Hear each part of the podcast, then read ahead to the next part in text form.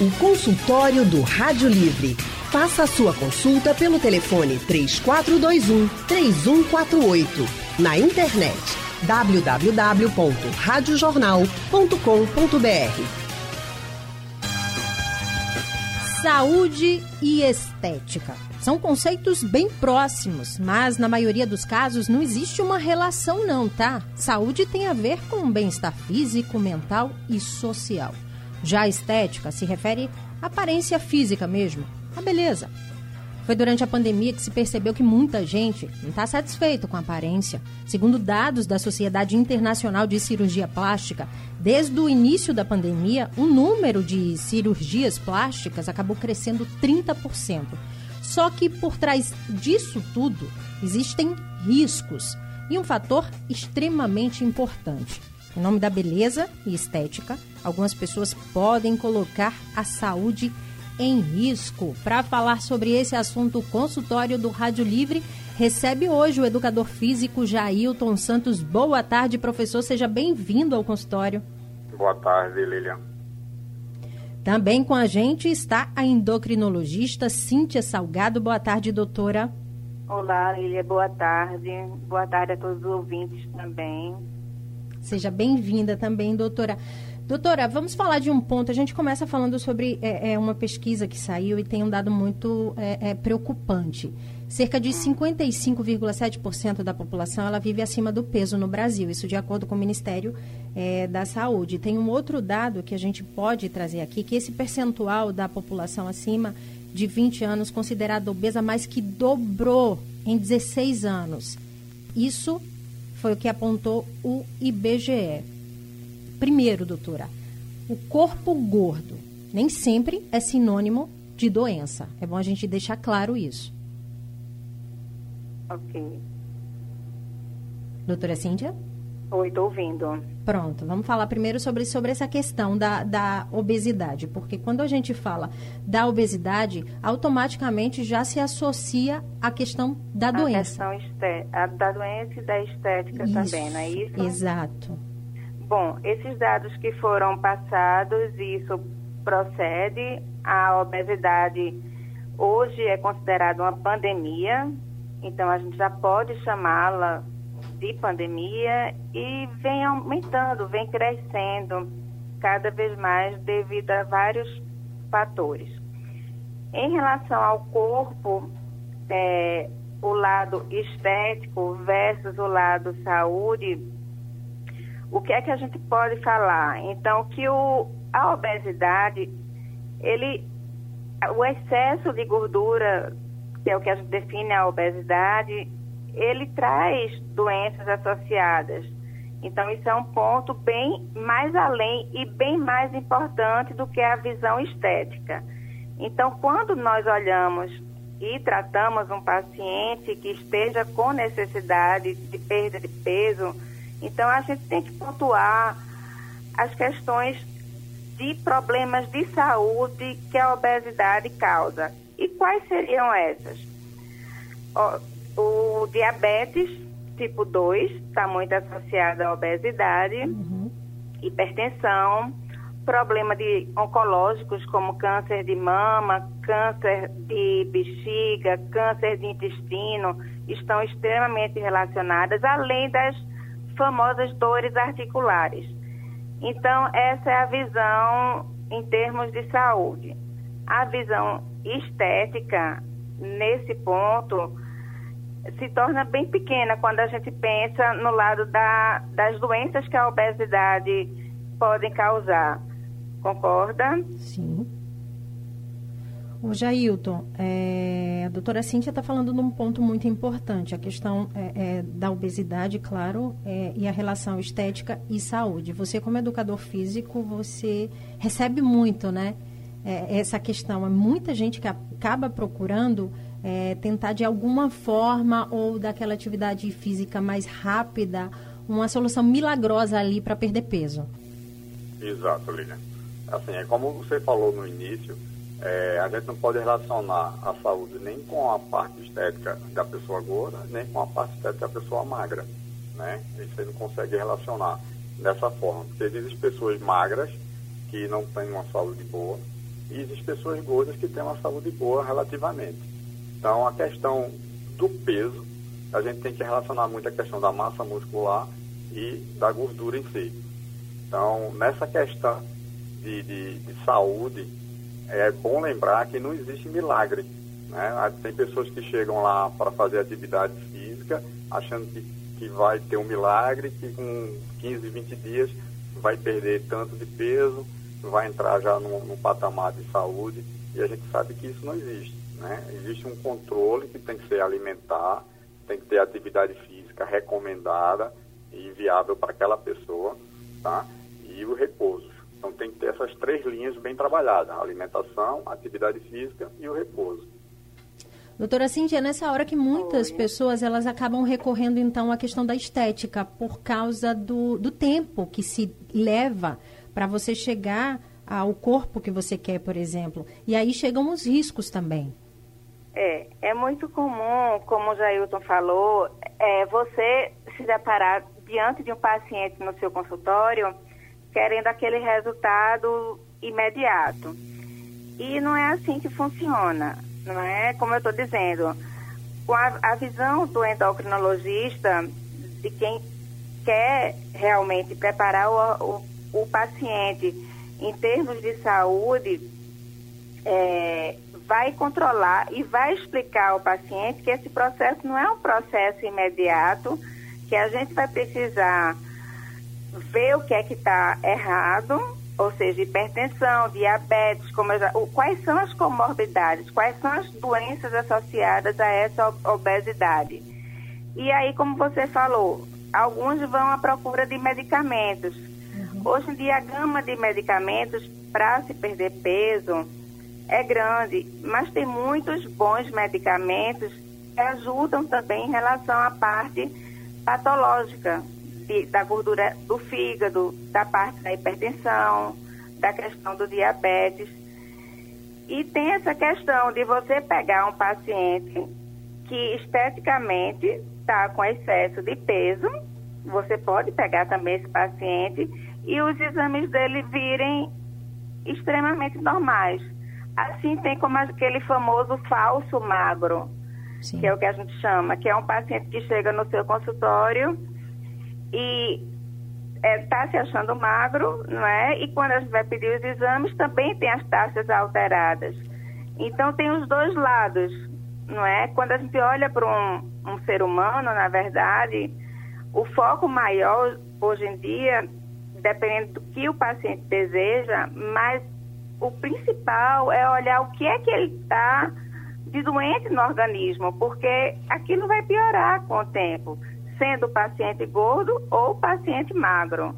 Saúde e estética, tem muita gente insatisfeita com aparência, sim, senhor. Tem gente sempre querendo mudar uma coisinha ali, outra colar, mas acaba esquecendo de que a saúde tem que vir sempre em primeiro lugar. E é sobre esse assunto que a gente está conversando aqui no consultório de hoje e recebendo o educador físico Jailton Santos e a endocrinologista doutora Cíntia Salgado. E você, ouvinte, pode participar com a gente, mandando sua dúvida através do painel interativo ou ligando para cá, para a Rádio Jornal, para falar com nossos convidados. Jailton, a gente estava falando sobre a pressa das pessoas né, em obter resultado e acaba se jogando em qualquer tipo de atividade física, acaba pegando treino que é de um colega, de uma pessoa, porque deu certo naquela pessoa, e aí não dá muito certo, né, Jailton? Exatamente, Lilian.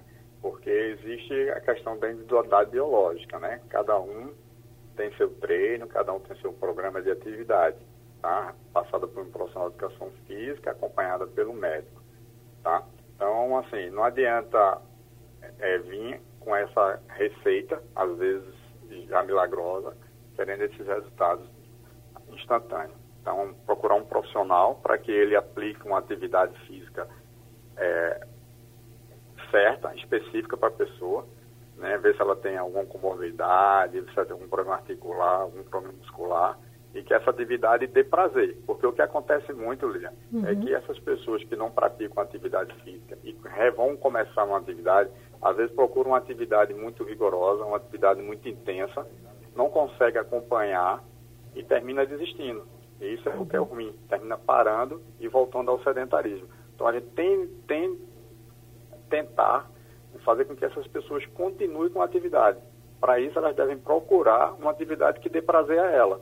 Pode ser uma caminhada, pode ser um, um voleibol, uma corrida, qualquer atividade, mas que ela sinta prazer em fazer para que ela tenha que dê essa continuidade, para ela não parar e voltar ao sedentarismo.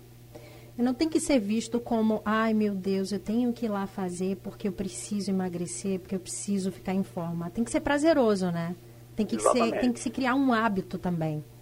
Exato. Às vezes no início é um pouco difícil, né? até porque a pessoa não tinha esse hábito. Mas com a sequência, com o estímulo do professor, com a atividade adequada a ela, que ela se sinta bem quando termina a atividade, ela, né? ela, ela consiga é, é, como é que se diz, absorver aquelas substâncias dopamina, é, serotonina, que vai dar aquela sensação de prazer no final da aula, então a tendência é ela ficar mais aplicada e ela não deixar a atividade. Mas ela vai para uma atividade que ela termina a atividade pedindo para morrer e já fica pensando, meu Deus, amanhã vou ter que vir para cá, a tendência é ela desistir.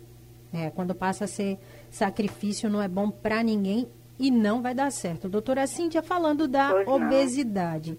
É, o IBGE divulgou, a gente falou aqui em relação é, a obesidade que dobrou em 16 anos e a população Isso. acima de 20 anos. Mas eu queria falar sobre a obesidade infantil, porque daí que a gente segue, né, para a nossa vida. Antigamente a gente tinha um conceito de olhar, ah, a criança é muito fofinha, tem que comer, criança gordinha é criança com saúde, né? É verdade. E, e aí a gente ia crescendo, ficando gordinho, continuando gordinho, e aí a pressão ia aumentando, a pressão pela estética, porque chega uma hora que o adolescente quer acima e a todo custo emagrecer.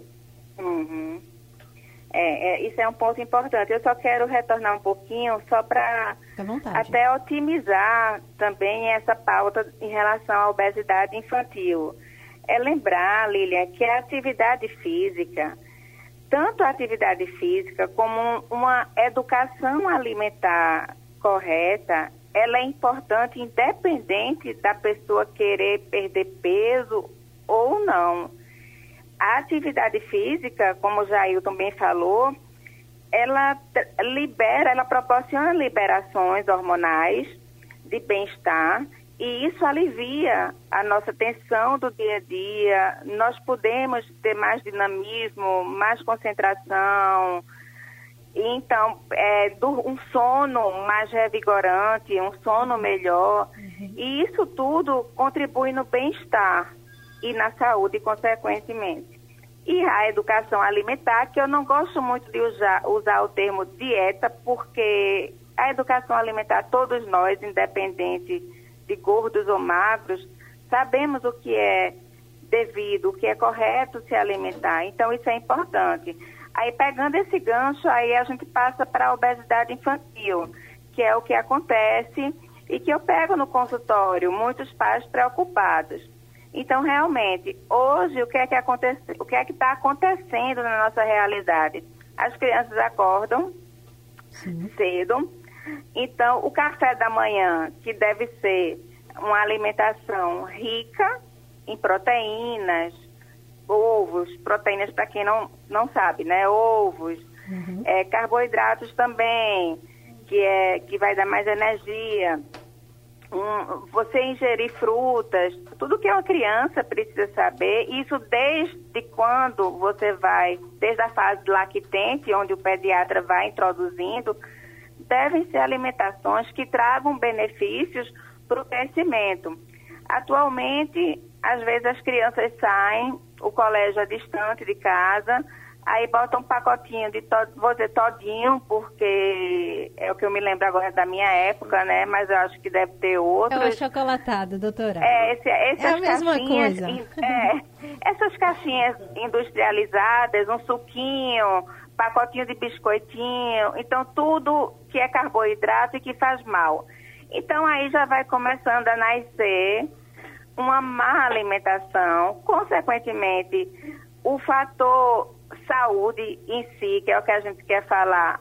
Aí começa a indisposição física, porque está relacionado com a alimentação, e posteriormente com, a Mac, com as McDonald's da vida, que para ser bem sincera, é, uhum. piora mais ainda a situação, porque tudo vai para o prático, não é? Tudo vai para o lado prático, sendo que o lado prático é inversamente proporcional ao lado saudável.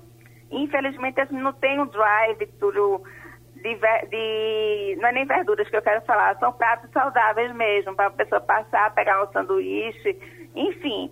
Essas facilidades de um mundo moderno acabam contribuindo para a obesidade infantil. Então, hoje, realmente, o percentual também de obesidade infantil, que pode ter um componente genético, mas aí com o meio ambiental, vai piorando gradativamente até ele ficar obeso. Então, cada vez mais pacientes de 16, 17 anos, eles estão com obesidade que eu não vou dizer que a gente está focando bem esse lado de saúde, eu acho fundamental ser focado e eu acho que a obesidade, acho não, a obesidade é para ser tratada com respeito total ao paciente, uhum. mas essa obesidade desde a infância já vai piorando. Aí começa a adolescência, como você falou. A mulher tem essa tendência mais precoce de se sentir vaidosa e ela não se sente bem. Então, são certos estigmas que a gente precisa mudar e os pais também. Então, qual é a orientação? Qual é a mensagem principal? Aos pais, comprem no supermercado para a família desde cedo alimentos saudáveis. Então, tentem educar por mais difícil, porque a gente sabe, não é? Que na prática, o mais fácil é o que é mais comum, não é, é verdade? É verdade. Então, isso realmente existe. E, infelizmente, algumas crianças sofrem ainda bullying no, nos colégios. Isso é muito desagradável. Assim como na idade adulta uhum. também a gente sabe, quem trata bem a obesidade, o que eles passam também. É verdade. Mas Quando chega é, na fase adulta, as cobranças começam. A rede social está aí, né? Para isso, é. a adolescência já está aí. É uma vitrine. Então, é. vitrine é. de corpos perfeitos, de pele maravilhosa. Enfim, doutora, tem ouvinte aqui para falar com a gente. É o Carlos, de Jardim Atlântico. Oi, Carlos, boa, boa tarde. Lília Fonseca. Boa tarde, Boa tarde, Lília Fonseca. Boa tarde, doutora Cíntia. Boa professor Jailton. Boa tarde a todos. É, é, o seguinte, eu queria saber duas, é duas coisinhas, pequenas, mais rápidas. Eu sou diabético, então eu tomo metamorfina. E eu vejo muita propaganda dizendo que esse remédio, ele afeta demais, um bocado de coisa. Hoje em dia tá, sabe que na, nas redes sociais sai tudo, né? Mas eu queria só a opinião de vocês, porque de todo jeito ele me traz também um, uma certa variação de, de, de dor de barriga, parará, e, mas diz que é o efeito dele mesmo. E a segunda não é nem para mim, é para pessoas que eu conheço. É, é, é, a gordura, é o peso, é a bariátrica. Ela, a pessoa que faz a bariátrica, ela tem que fazer regime, ela tem que se cuidar, tem que fazer exercício, ou porque tem muitas pessoas que fazem e depois acham uhum. que já emagreceu e pode continuar do mesmo jeito. Eu queria a opinião de vocês. Obrigada, Obrigado. Carlos. Uma ótima Obrigada, tarde, doutora Carlos. Cíntia. É o seguinte, a metformina é uma excelente medicação. Ela é usada para tratar pacientes diabéticos e principalmente pacientes diabéticos que têm um pouquinho mais de gordura em excesso, porque ela não ajuda só na glicose ajuda a evitar as complicações do diabetes também. E em relação à cirurgia bariátrica, é o seguinte: é, quem faz cirurgia bariátrica, antes da cirurgia, nós costumamos preparar muito bem a cabeça do paciente que deseja ou tem uma indicação para a saúde que seja formal. Então, nós conversamos muito. É necessário uma equipe multidisciplinar dando todo o apoio. E no pós-operatório, é importante, é fundamental mantermos o, a atividade física, mas isso, como eu falei anteriormente, todos nós devemos praticar atividade física. É importante para a saúde. Uma boa alimentação. E é fundamental, é evitar o ganho de peso. Sim, porque geralmente os pacientes são super obesos que vão para a bariátrica, a grande maioria. Então a gente tem que lutar para não perder essa cirurgia e manter o paciente saudável. Perfeito. Jailton, falando de atividade física, você fala também com propriedade qual o momento certo para iniciar, porque muita gente ainda fica com dúvida, né? Será que eu estou muito nova ainda para começar? Será que meu filho é muito novo ainda para começar? E eu já, já emendo em outro ponto também em relação à corrida. Para a saúde, para perder peso, eu queria que você falasse sobre isso também. Ó, vê bem.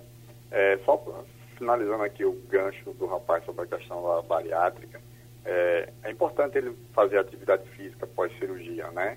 Como a médica falou, para ele evitar que ele ganhe peso, que a tendência às vezes até o paciente começar a se enrolar e comer coisas e começa a engordar novamente. Então a atividade física vai fazer com que ele ganhe um pouco mais de massa muscular, aumentando o metabolismo, né? Vai evitar que ele fique com gorduras visceral e também a questão do bem-estar, né? a qualidade de vida dele em termos geral. Então é importantíssimo é, ele fazer atividade física antes, durante mesmo tá? e depois da, da, da cirurgia bariátrica. Quanto à questão de atividade para criança, quando começar, veja bem, essa não tem a idade limite. O importante é que, tenha uma, que seja o exercício adequado. Então, então, tem que avaliar a criança, o nível que ela está, no, no aspecto psicomotor para trabalhar com a atividade correta, para não passar etapas. Mas não tem contraindicação de atividade física. Tá? E quanto à questão de corrida, é, existe um, um, um, paradoxo que é o seguinte, que é eu quero perder peso, eu vou fazer atividade aeróbica, eu vou correr. Né? Eu quero ganhar massa muscular, eu vou fazer musculação. E a gente tem que entender que esse, isso não existe. Tá? Então, quando você faz atividade física no geral, se eu for fazer uma musculação, eu vou ganhar um pouco de massa muscular, eu vou queimar gordura do mesmo jeito, tá? O que vai influenciar no teu resultado é a tua alimentação, junto com a atividade física. Não adianta eu correr 10, 20 quilômetros todo dia e ter uma alimentação inadequada. Eu não vou ter resultados. Como também não adianta eu fazer musculação e ter uma alimentação inadequada, eu não vou ganhar massa muscular. Então tem que saber o que quer e tem que ter o acompanhamento para que tenha resultado. Então, vamos tirar isso da cabeça, que o que perde é corrida e o que ganha massa muscular é a parte de musculação. Todos os dois queimam a parte de gordura e todos ganham massa muscular. Tudo bem que a musculação tem um processo de ganho de massa muscular muito maior do que a corrida. A corrida realmente, o ganho, o tono muscular que ganha é bem menor, mas que tem esse ganho também. Mas o importante é exatamente essa, esse equilíbrio entre alimentação e atividade física. Jailton, doutora Cíntia, nosso tempo está acabando, mas eu queria falar com Jailton só para a gente finalizar. É, independentemente da estética, o que importa mesmo e o que tem que chegar antes de tudo é a saúde, né, Jailton? E atividade física e alimentação são fundamentais. Totalmente, tá? Acho que, como a doutora falou, a atividade física ela tem que estar inserida na vida da gente. Ela tem que ser prazerosa, tá? Para que venham os benefícios, essa questão das substâncias que entram na corrente sanguínea da gente, que vai dar o prazer da atividade física, e os benefícios que vão ser adquiridos durante os anos, que é melhoria da qualidade de vida no geral, diminuir a ansiedade, diminuir a depressão, tá? E ter uma qualidade geral para ter no, no ambiente familiar todo um processo de melhor qualidade de vida Jailton? Oi. Só para te agradecer, agradecer a participação, a gente conversou com o educador físico aqui, Jailton Santos. Muito obrigada, viu, Jailton? Uma ótima tarde para você. De nada. Doutora, doutora Cíntia Oi, Salgado, saúde Olá. sempre, procurar sempre o médico, fazer um check-up. Que a estética ela acaba vindo, né? A aparência é. não é fundamental. E a gente também se olhar no espelho e também ver, né, se sentir bem com o que a gente está se olhando. Eu sei que a gente está numa fase bem difícil, né, Lilian? Essa fase do Sim. Covid está mexendo muito com a parte emocional de todo mundo. Mas você se olhar no espelho e lembrar o lado estético, melhora a parte mental também da autoestima, para quem se preocupa muito, mas você tem que se valorizar também com o que tem. E claro, não esquecer que a saúde é fundamental. Então vamos se cuidar, pessoal. Vamos se cuidar mesmo. Obrigada. É importante. Muito obrigada, obrigada. Viu, doutora Cíntia? Lilian, eu agradeço pela oportunidade. Agradeço aos ouvintes. Sempre é um prazer estar com vocês. E esse assunto é bem palpitante, né? Sempre tem tema, né? Sempre tem alguma coisa para falar. Então foi muito importante a colocação, muito boa mesmo. Parabéns. Muito obrigada, gente. Quem agradece, agradeço. doutora Cintia, é ótimo sempre estar falando sobre isso. Saúde e estética foi o tema do nosso consultório de hoje. A produção do Rádio Livre é de Gabriela Bento. No site da Rádio Jornal, Isis Lima e Urineri. Trabalhos técnicos dele, Big Alves e José Roberto Camutanga, editora executiva de Ana Moura. A direção de jornalismo de Mônica Carvalho. Sugestão ou comentário sobre o programa que você acaba de ouvir, envie para o e-mail ouvinte@radiojornal.com.br ou para o endereço Rua do Lima 250, Santo Amaro, Recife, Pernambuco.